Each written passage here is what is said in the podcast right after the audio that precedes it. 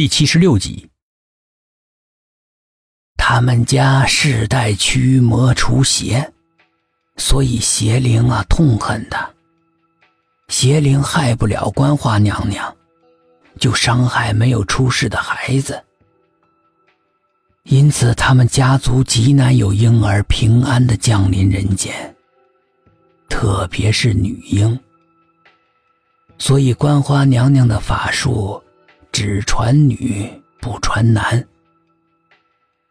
到了观花娘娘这一代，就只剩下他们祖孙两个了。他们家族人丁凋落若此。全都是为了当地的老百姓。那些老百姓，又怎么可能不知恩图报呢？因此啊，明明是死，还偏偏誓死保护。他们也有他们的想法。如果这么多的人被邪仙所杀，一定会引起上苍的震怒。说不定就灭了魔教，那么人间的浩劫也就会终止了。他们想用自己的生命换得人间的平安。梁婆婆说着说着，不禁动容了，不停的用手擦着眼睛，半晌不语。所有的人也跟着沉默。唯独白雪一副不谙世事的模样，心急的催促道：“快讲啊，阿婆，后来怎么样了？全村的人都死了吗？”梁婆婆被她娇憨的样子给逗笑了，慈祥的用手捏捏她精致的小脸蛋说：“你呀，还真是叫人疼的个小东西。如果所有的人都死了。”我还会坐到这儿跟你们说话吗？说着，他抬起头，眼睛注视着遥远的天空，沉重的回忆起往事来。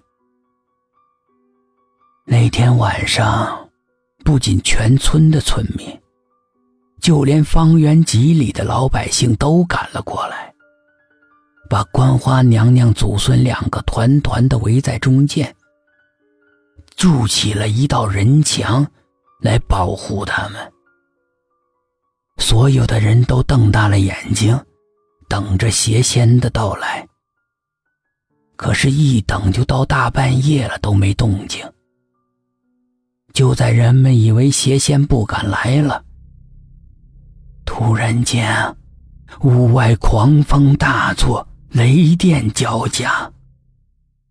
那个年代呀，不像现在有电灯，照明用的都是煤油灯。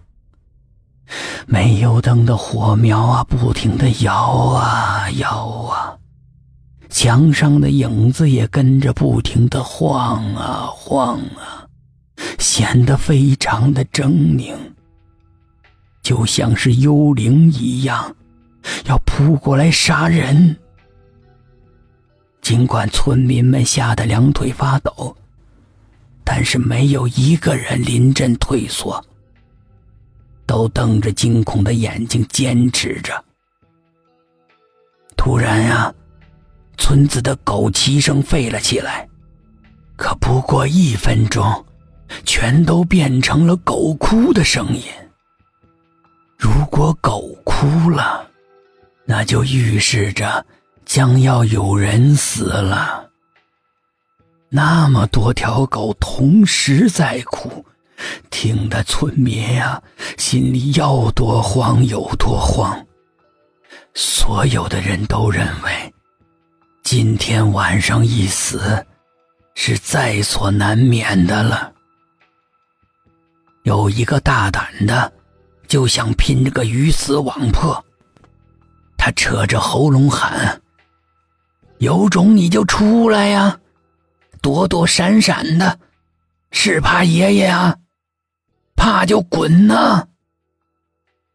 话音刚落，屋里的煤油灯突然就灭了，一个霹雳在头顶上炸响，犹如天崩地裂一般，连房子都摇了起来。